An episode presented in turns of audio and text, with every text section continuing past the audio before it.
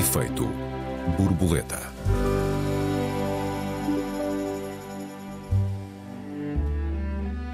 O país discute os direitos à habitação, à propriedade e à proximidade, mas pouco se tem falado da ideia de casa propriamente dita. O que é uma casa? Para que serve uma casa? E como determina uma casa aquilo que somos? Bem-vindos a mais um Efeito Borboleta. Eu sou o Joel Neto. Eu sou Raquel Varela, bem-vindos. Olá, Raquel, boa tarde. Que importância dás à ideia de casa? Co- Como é, que, como é que articulas eh, o teu socialismo com a ideia de casa própria? Portanto, casa de família, propriedade nossa e de mais ninguém. Olha, eu, eu acho que não existe socialismo sem casa própria.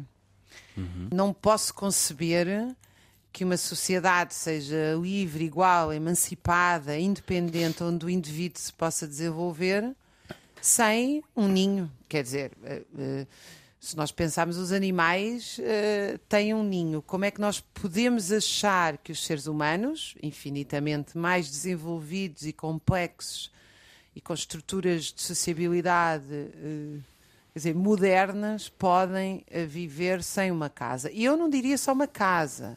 Eu acho que nós devemos ser mais exigentes. Deve ser uma casa confortável, aquecida, com sol, num sítio bonito, com espaços verdes.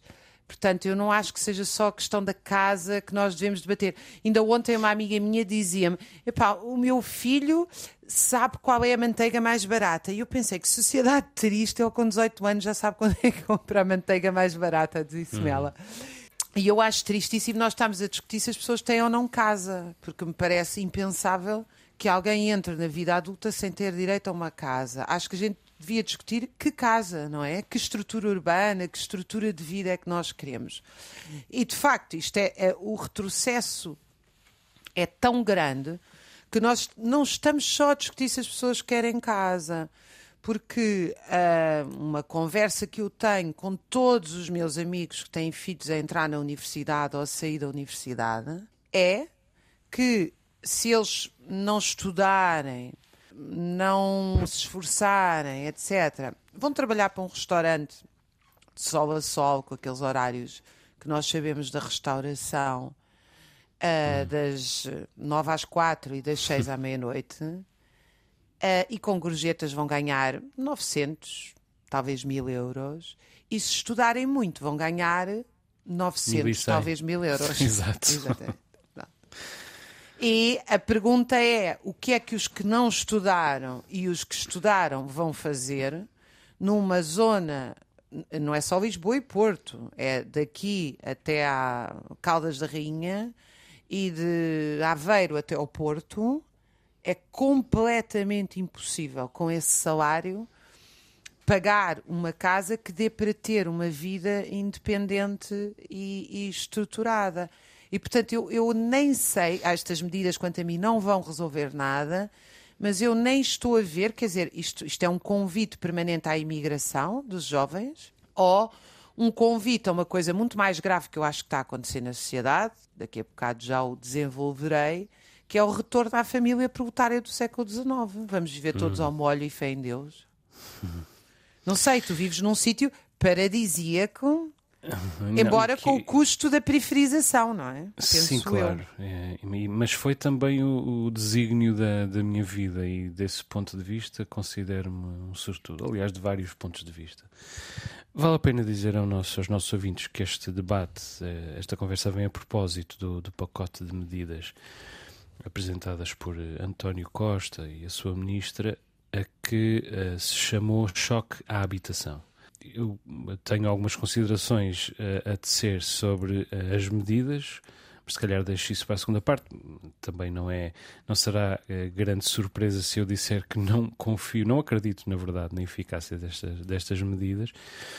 Ahm, agora, a, a propósito deste debate que já vai longo, desta, desta questão que tem sido tão debatida por todo o lado, tem-se falado de tudo menos da casa propriamente dita. Fala-se de uma de- do direito à habitação, um tanto, um tanto em abstrato, eh, mas não se fala da casa, do que é que significa uma casa e também por isso o que é que uma casa tem de poder significar. Uh, e por isso eu estou inteiramente de acordo contigo quando tu dizes, Raquel, que um, se deve discutir que casa. É importante que ela consiga corresponder aos papéis que nós temos o, o direito uh, de esperar uh, de uma casa. É preciso dizer que a casa é uma conquista civilizacional. E, e, e, ligada à ideia de casa, aliás, está aí a própria ideia de sobrevivência da espécie. Enquanto não se sedentarizou, Portanto, enquanto não criou novas técnicas agrícolas e pecuárias uh, que lhe permitiram sedentarizar-se, uh, o homem, o Homo sapiens, esteve muito mais vulnerável porque não conseguia aumentar a agregação uh, populacional. Os bandos eram mais pequenos e, mesmo no próprio contexto dos bandos, a solidariedade era virtualmente inexistente. Portanto, foi a sedentarização que permitiu uma maior agregação populacional e foi dessa maior agregação populacional que resultou a solidariedade, a cooperação que permitiu à espécie uh, sobreviver, nomeadamente às outras espécies humanas que pereceram e que foram precisamente aquelas que não chegaram a ter uma casa. Portanto, a casa é essencial para a ideia de aldeia, é essencial para a ideia de cidade, é essencial para a ideia de defesa comum, e mais tarde de solidariedade, sem casa não havia homem. Daí me pareça tão ridículo uh, sobrepor, em algum momento que seja, a ideia de direito à propriedade, evidentemente, à ideia de direito à habitação, embora me pareça também ridículo que uh, se possa reduzir o debate a essa dicotomia. Uh, porque me parece que, embora um direito possa ter procedência sobre o outro, Ambos são uh, absolutamente inalienáveis, tanto à habitação como à propriedade, como aliás também acabo de descobrir que é a tua uh, opinião e, e, fico contente com isso. O que é uma casa? o, que é, o que é uma casa? Uh, eu estava a falar com, com a, a, senhora que, que vem aqui a casa trabalhar uma vez por semana e ela estava a contar-me que para ela a casa é a dignidade. Foi o lugar onde ela criou os filhos, mas, sobretudo, foi o lugar onde ela pôde obter uh, privacidade e fazer a sua vida com o seu marido. E é isso que a casa é, em primeiro lugar.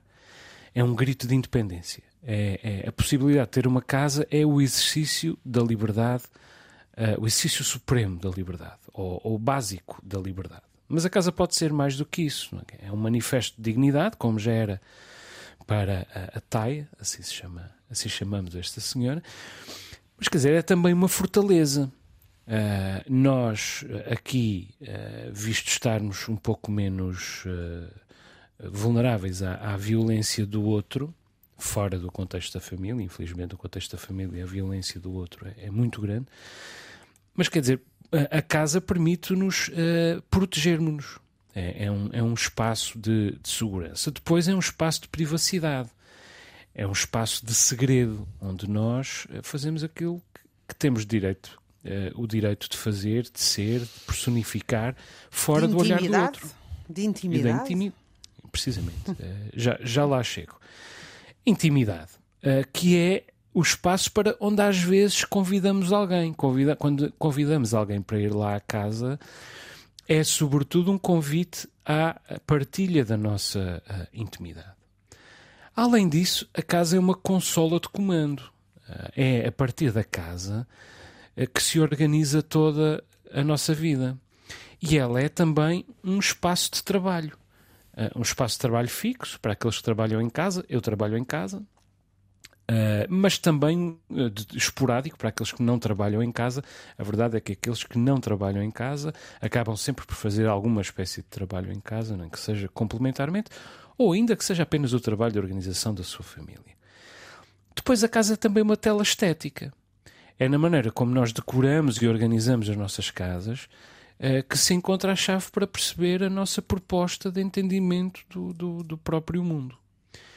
E depois, a casa é também um repositório de memórias, um álbum em que se remexe e do qual brota a nossa história, as nossas memórias, os nossos avós, os nossos pais mortos, tantas vezes, o espaço onde criamos os nossos filhos que já não vivem connosco, etc, etc, etc. No meu caso, a casa foi e continua a ser, embora agora que sou pai ela comece já a ser outra coisa, mas foi durante muito tempo o lugar onde voltar. A ideia de ter um lugar para onde voltar.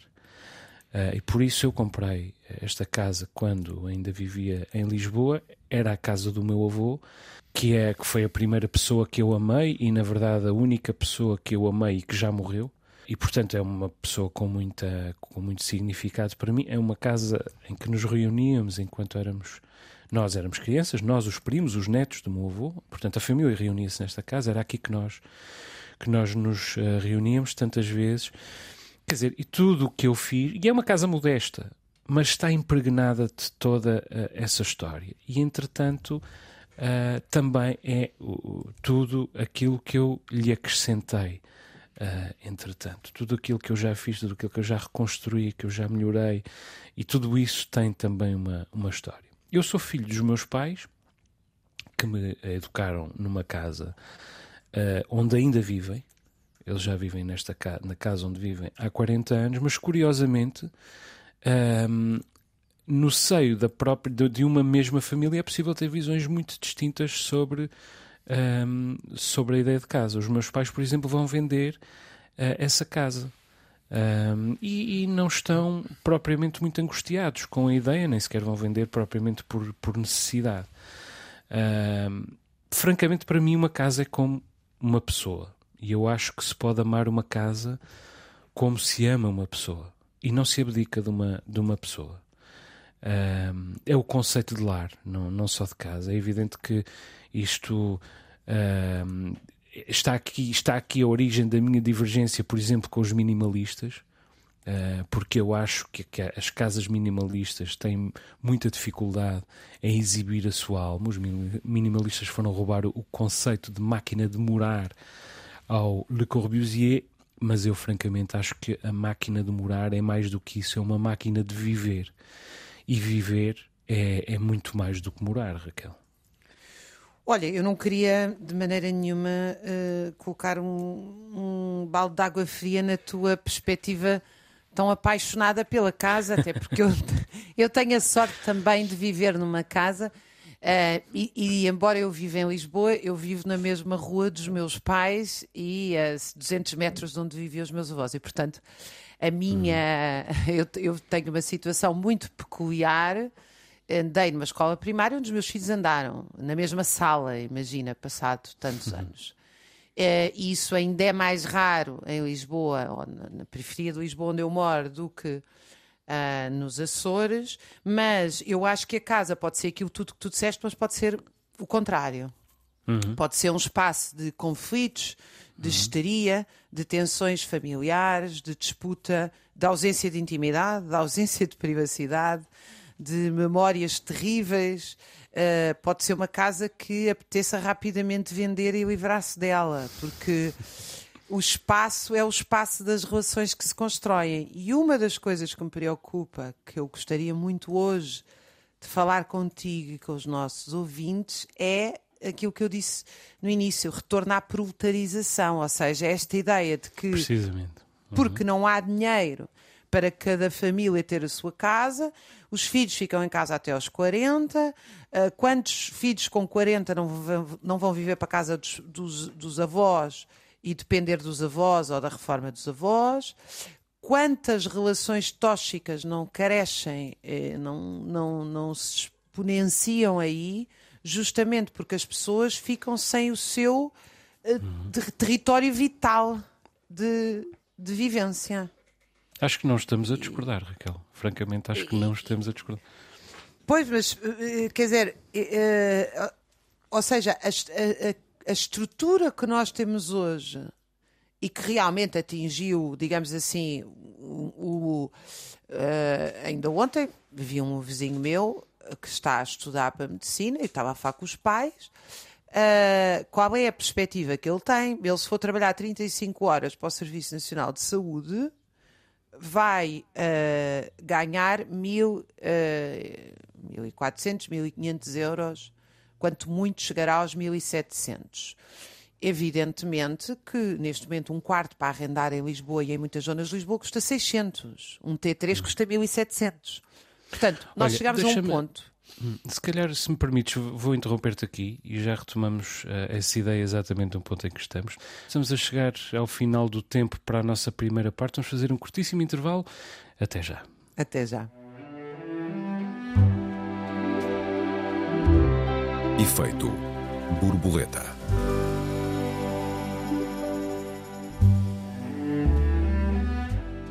Efeito borboleta, segunda parte. Esta semana discutimos a ideia de casa e a sua, digamos, diluição em contexto eh, pós-modernista. Raquel, há pouco falávamos eh, de como a casa também pode ser um espaço de conflitos, de falta de intimidade.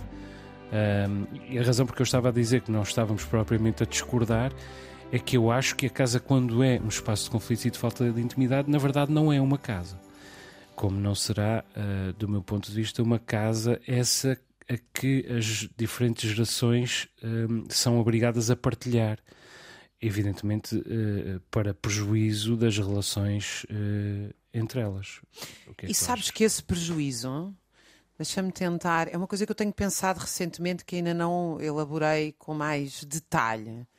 Mas este retorno, digamos assim, à- ao lar proletário, filhos, avós, pais, tudo a viver ao molho, é profundamente tóxico. Primeiro porque os filhos não se tornam adultos plenos, não ganham a sua intimidade, a sua noção, o seu espaço essencial à vida. Depois, porque se criam relações de dependência financeira que necessariamente põem em causa as relações afetivas, criam tensões permanentes.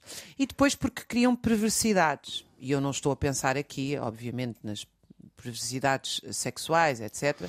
Estou a pensar noutro tipo de perse- Mas, perversidades. mas também, mas também, Raquel. Em E bem, casas, sim, sim. As casas eh, eh, onde graça, pobreza, etc. Isso, eh, e onde não há espaço e tudo isso. Enfim, onde as pessoas são tratadas como animais é mais fácil que se transformem em animais. Isso não há dúvida nenhuma. Mas eu até estava a pensar num tipo de perversidade que é o seguinte.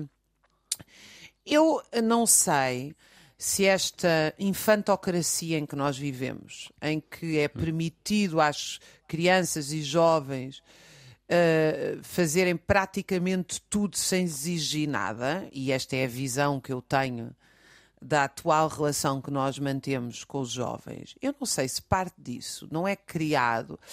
A minha primeira resposta sempre foi dizer isto é uma, deriva narcísica dos pais e, portanto, uma sociedade do filho único, etc. Mas eu acho isso muito limitado. Eu não sei até que ponto os pais não estão a preparar a velha segurança social do século XIX. Onde é que eu estou a querer chegar? Se nós, as mulheres no século XIX educavam uma das filhas ou duas para serem queimadas, ou seja, não tinham vida sexual e afetiva porque a sua função era ficar em casa a cuidar dos que envelhecessem. Cuidavam primeiro das crianças e depois dos que envelhecessem. Muitos de nós, aliás, ah, na minha geração já não, mas tinham uma tia. Aquela ficou para tia. O aquela ficou para tia, não é? Não se falava de mulheres emancipadas com o seu próprio salário, mas de uma mulher que tinha sido educada e muitas vezes isso não é necessariamente imposto, mas é uh, gerido assim para ser extremamente dependente. Portanto, há muitas formas perversas de o fazer. Desde lhe ensinar que os homens são todos maus, que não te deves casar filha, que trabalhar lá fora é muito perigoso, etc. Que há toda uma. Há toda, enfim, a, a literatura e o cinema são uh, uh, abundantes nestes exemplos. Aqui, e eu não sei se com a ameaça das, das, reformas e dos cortes de reformas que toda a sociedade ocidental está a viver como um projeto distópico dos Estados e governos, já que eu pertenço aos que acham que não há falta de dinheiro, que há a transferência do dinheiro de muitos para poucos, mas com essa ameaça de reformas, eu não sei se os pais não estão a voltar ao mesmo. O que eu quero dizer para ir direto ao ponto e que é altamente especulativo é o seguinte: eu não sei se os pais não estão a criar relações de dependência com os filhos para garantir que os filhos vão ser a segurança social dos pais. Isto é uhum. típico, típico de sociedades onde há estados sociais fracos e, portanto, onde a família é o único estado social. Estás a ver Uhum. o tipo de perversidade que eu estou a falar. Ou seja, Sim. nós não queremos fazer deles independentes, nós queremos que eles sejam eternos dependentes. Uhum. Queremos, Já agora, neste contexto que eu estou a tentar, Sim, sim, sim. enfim, não é? evidentemente. Já agora vou tentar falar-te de uma outra uh, perversidade, uh, que é o romantismo em torno da ideia de nomadismo. Um, o, o, num dos debates, num dos vários debates que houve esta semana, um, a propósito deste do tema do choque à habitação, o, o uh, poeta e crítico literário Pedro Mexia citou Rui Belo, que tem um verso que diz: Uma casa é a coisa mais, mais séria da vida. Mas eu pergunto-me francamente se ainda será, porque este também é o tempo dos nómadas digitais e, dos, e do romantismo em torno do nomadismo. E, aliás, não só os nómadas digitais. A ideia de, de viagem, um, que é uma ideia que eu acarinho muito, também gosto muito de viajar, também viajo sempre que posso, mas há uma obsessão pela ideia de viagem, pela exibição das respectivas viagens, que está já muito mais próxima da validação do direito da pessoa à própria existência, validação da, da sua existência. E isso também entronca na, na, na impossibilidade da sedentarização. A pessoa valida-se movimentando. De, de, com certeza, um filósofo seria capaz de, de estruturar este uh, pensamento melhor do que eu, mas a verdade é que, tanto na ideia de nomadismo digital como na ideia de viagem uh, permanente, uh, há um romantismo. E esse romantismo também significa a diluição do valor da ideia de, de casa, queira-se ou não. E, na verdade, um, esse, esse romantismo e essa diluição da ideia de casa torna-se também uh, numa boa maneira de expropriar as pessoas das suas casas que é começando por expropriá-las ou até por levá-las a expropriar-se a si próprias da ideia de casa. Um, quer dizer, e torna-se, por exemplo, mais fácil, num contexto assim, impor a gentrificação, por exemplo, porque nesse caso tanto se pode viver no centro histórico de uma cidade como num subúrbio indistinto um, sem qualquer tipo de, de referência uh, social, geográfica, etc, etc. E que, evidentemente, a gestão de uma sociedade assim é empurrar com a barriga para a frente, porque num contexto destes há sempre alguém a enriquecer e os problemas vão sendo uh, varridos para, para debaixo do tapete. Esta ideia do, do nomadismo um, acaba, o mesmo romantismo em torno do nomadismo e da, e da viagem também permite, por exemplo, gerir as migrações à medida das conveniências, nomeadamente das elites. Porque, quer dizer, não importa a casa, não importa sequer onde se vive. Uh, portanto, pode-se viver em, em, qualquer casa, pode-se viver em qualquer lado. Hoje na Síria, uh, mas a Síria está em guerra, amanhã em Lisboa, e, e, para, daqui a seis meses na apanha de tomate na Holanda ou na Suíça, num trabalho sazonal e mudando novamente de casa na estação uh, seguinte. O que importa, evidentemente, é que o investidor tenha uh, retorno pelo seu investimento e, para isso, a força de trabalho também não pode ter grandes expectativas de se sedentarizar. Uh, felizmente, não tem estilo nenhum, porque o que tem estilo agora é ser nómada. E, evidentemente, os governos responsáveis depois uh, que resolvam os problemas uh, demográficos uh, e as pessoas que resolvam os seus problemas com a sedentarização, sobretudo, não sejam piegas, como diria uh, Passos Coelho, precisamente a propósito deste problema, embora com outros nomes. É aquilo a que eu estou a chamar diluição da ideia de casa, num, num contexto pós-moderno ou pós-modernista, eu, francamente, olho aqui a partir uh, da minha cabana, onde gravo este programa todos, todos os, todas as semanas, e o que eu vejo é uh, a casa uh, onde os meus avós viveram e que reconstruíram com as suas próprias mãos, em, em muitos aspectos, a seguir ao terremoto de 1980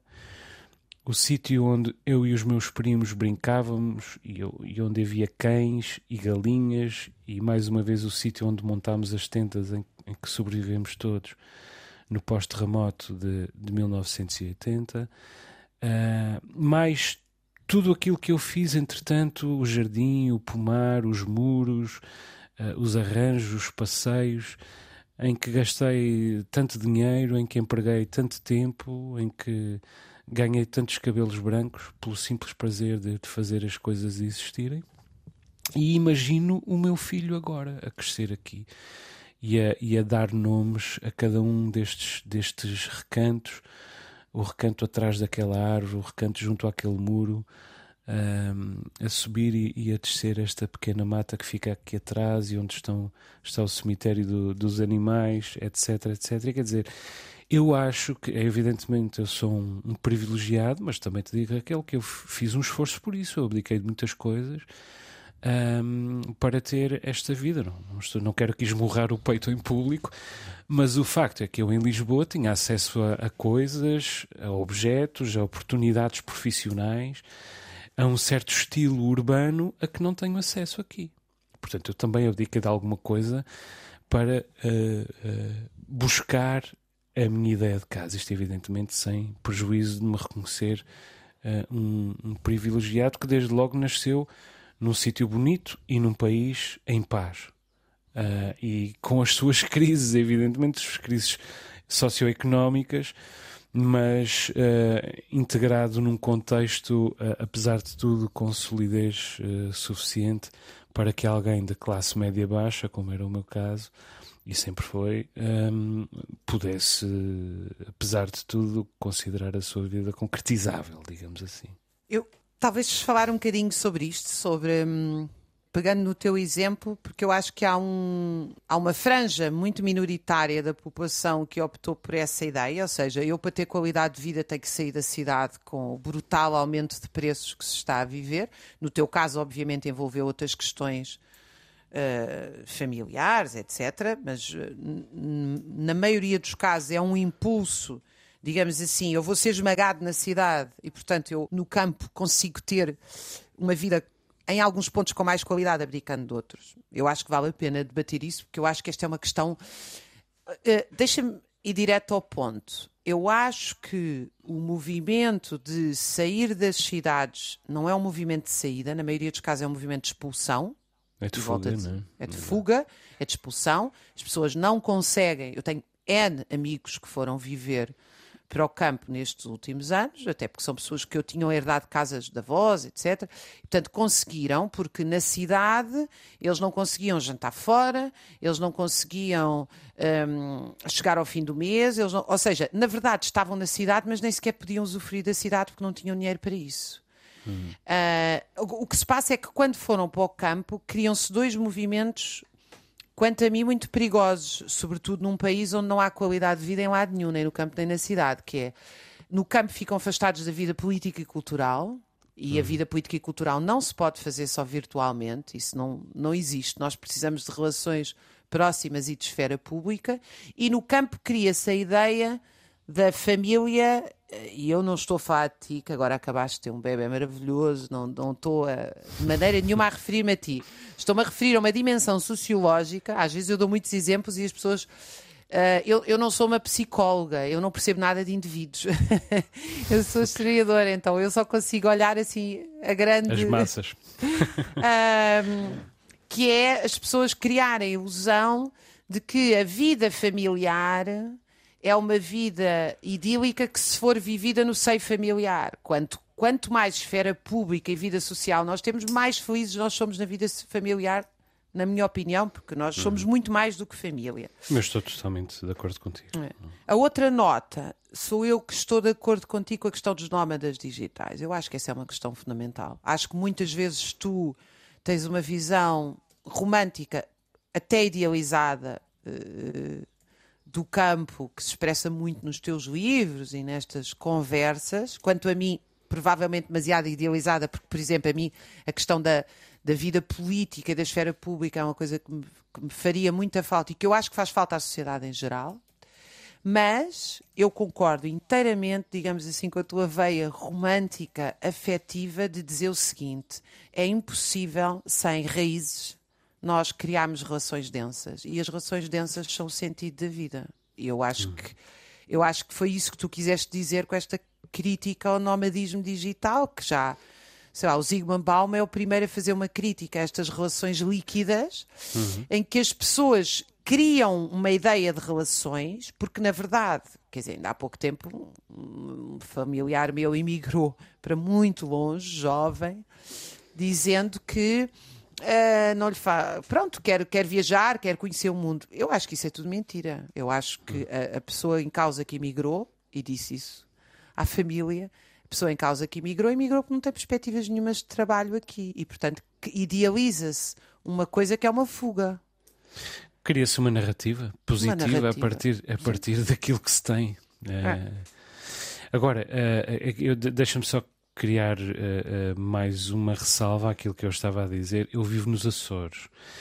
Nos Açores não são como a província uh, do continente, porque sim, nós estamos longe da cultura, da, da cultura de ponta, é evidente que estamos. Temos alguma cultura etnográfica, alguma cultura contemporânea, muita cultura etnográfica, alguma cultura contemporânea, mas estamos longe uh, da cultura e, aliás, tendemos a, a cristalizar o nosso olhar sobre uh, a cultura, engrandecendo em, em, excesso a cultura de, índole eminentemente etnográfica, ignorando todas as novas tendências e ousadias que, no fundo, é aquilo que faz a cultura andar para a frente. Agora, uh, nós não estamos assim tão longe da política, porque. Um, na verdade, os Açores são uma unidade política com, com grande atividade, ou seja, é preciso um, debater em permanência a, a, a res pública nos Açores. É preciso debater isso em permanência, até porque tomamos demasiadas coisas por adquiridas uh, e neste momento temos índices de desenvolvimento humano absolutamente terceiro-mundistas, passo a falibilidade da própria expressão. Não estamos, no entanto, longe do outro. Uh, nós estamos, uh, sobretudo aqui na terceira, a presença do outro é absolutamente tangível e, e permanente. Uh, e, aliás, absolutamente adorável, porque estamos, grosso modo, sempre em festa e quando não estamos em festa estamos a preparar a festa, a festa seguinte. É evidente que eu também não, não tenho interesse em estar sempre em festa, mas saber que existe sempre uma festa a que eu me posso juntar a qualquer momento é algo que me, francamente, me reconforta porque a, a, vida deve ser, deve ser celebrada e não, e não lamentada. Agora, eu não sei se tem... Desculpa, diz, diz, diz, diz, Não, só, só, te queria, só queria interromper neste sentido, talvez explicar melhor a minha ideia. Eu não estava a pensar exatamente na política de Estado. Uhum. Ou seja, eu estava a pensar na política do ponto de vista de, do encontro de uma esfera pública. Associações, uhum. sindicatos, partidos, encontros. Sim, mas nós temos uma coisa fora nos do Açores, Estado. precisamente. Estás a ver? Mas nós temos isso tudo nos Açores com grande, com grande fulgor, precisamente porque os Açores são uma terra muito pequenina com Uh, no fundo, a organização de um pequeno país. Sim, sim, sim. Uh, somos, mas somos aqui, Portugal, mas, uhum. mas aqui no continente isso está longe de ser verdade. Claro, sim, seja, sim, sim. Fora de Lisboa eu, e do Porto. Isso é. Frequentemente, nós neste momento temos reuniões, quer científicas, quer do ponto de vista de intervenção social, etc. E temos uma dificuldade gigantesca em ter 90% das pessoas presentes com a mentira de que estão presentes virtualmente, que não estão. Isso não, não nós, porque uma das coisas em relação ao nomadismo que eu penso que nós ambos concordamos é a questão das relações de confiança. Quer dizer, esta uhum. ideia de que eu saio à rua. Eu cresci com aquela ideia individualista, tóxica dos anos 80 e 90, que era uma chatice viver num sítio de pessoas conhecidas, porque havia sempre uma velhota a espreitar a nossa vida. Uhum. E agora, quando vejo as minhas vizinhas à janela que estão super atentas, cuid são cuidadas e cuidam, etc. Acho maravilhoso, acho que sou uma privilegiada. Uhum. Também, olha, ainda hoje tive esse, esse debate com essa conversa com, com a Marta, um, porque os, toda a, em toda a ilha nos, nos dão parabéns, pessoas que não conhecemos, por termos tido um bebê, e dão parabéns ao, ao pai da Marta por ter tido o seu primeiro neto, etc, etc. Quer dizer, e a nossa visão sobre isso é uma visão absolutamente encantada. É claro que há, há sempre as redes sociais e as suas, as suas exposições, mas na proximidade, na verdade, as, as próprias redes sociais são apenas a, a, o prolongamento de uma relação de, de, de, proximidade entre as pessoas que já existe de facto. É apenas uhum. uma maneira de a, de, de a manter, de a prolongar. Uh, de, de algum modo. Uhum. Raquel, não sei se queres dizer alguma coisa sobre as medidas do choque à habitação, propriamente ditas. Olha, eu acho que estas medidas vão acontecer como quase tudo em, em Portugal. Não vão ter nenhum tipo de aplicabilidade e vai haver milhares de esquemas para fugir a elas, porque as medidas hum. que tocavam. Eu, eu sou muito defensora da propriedade pessoal e da casa e grande opositora à propriedade privada. Eu sou e sempre fui. defensora de que as grandes empresas devem ser expropriadas e que os meios de produção, comunicações, etc., devem ser de, de, de públicos e coletivos, não necessariamente do Estado. As pessoas confundem público com Estado, que é, são duas coisas diferentes. É possível uh, estarem as coisas no Estado e não serem nada públicas, como nós temos visto ao longo destes anos. Mas uh, acho que estas medidas não atacam de facto uh, a especulação, os fundos imobiliários, a mercantilização à escala mundial do pequeno mercado português e depois criam uma série de precedentes que até podem obstaculizar ainda mais a vida das pessoas, porque há imensa gente que, na verdade, arrenda casas porque não tem outra forma de vida, ou arrenda uma pequena casa, ou quer dizer, não é. Nós metemos todos no mesmo saco e depois, como metemos todos no mesmo saco, acabamos, se calhar, a massacrar sempre os mesmos. Que não, que não são os culpados, quer dizer, nós não vamos hostilizar pessoas que têm um alojamento local e o arrendam. O problema não está aí, não é? Penso eu. Sim, estou de acordo contigo. Já agora acrescentava que hum, também há aqui uma dimensão de mestre de xadrez de, de António Costa, né? que, que dá um ar de, de, socialista, e aliás, socialista radical. Não é nenhum dos dois. Ao fim de sete anos de governo socialista, nós temos 2% de habitação pública. Um, e além disso, há aqui uma, uma segunda uma segunda jogada que é eh, já que para, para manter a, a, metáfora do xadrez que é no fundo o ónus medi da medida mais polémica que é a possibilidade do, do arrendamento coercivo vai, passa para cima das câmaras a, a quem caberá detectar e fiscalizar e consolidar os imóveis para para para o arrendamento coercivo, quer dizer, o PS de António Costa não tem as principais câmaras do país. E muito, muito menos tem uh, as grandes câmaras das zonas turísticas, onde se coloca o problema da gentrificação. E no fundo ainda lhe será possível uh, imputar-lhes, imputar a elas uh, as responsabilidades por não ter sido possível levar avante o arrendamento coercivo, visto que elas não vão querer seguramente ficar com ônus dessa, dessa situação. E portanto há aqui uma série de, de cinismos sobrepostos, cujo maior, aliás, é o facto de em sete anos se ter uh, conseguido produzir apenas um PowerPoint, que aliás a própria Ministra não consegue defender em, em condições. E no fim, suspeito que os locais, e em particular os jovens, vão ficar novamente uh, a ver navios e que a única medida destas que verdadeiramente vai mudar alguma coisa é a agilização dos licenciamentos, que vai, em primeiro lugar, beneficiar os investidores e os promotores e não os potenciais uh, habitantes uh, dessas, dessas habitações. Raquel, chegamos ao fim do nosso tempo. Uh, se me permites, deixa-me só recordar os nossos ouvintes que têm à sua disposição o endereço de e-mail efeitoborboleta.rtp.pt. Perguntas, perplexidades, protestos, sugestões são todos bem-vindos. O Efeito Borboleta volta para a semana. Um beijinho, Raquel. Até para a semana. Um beijinho, até para a semana.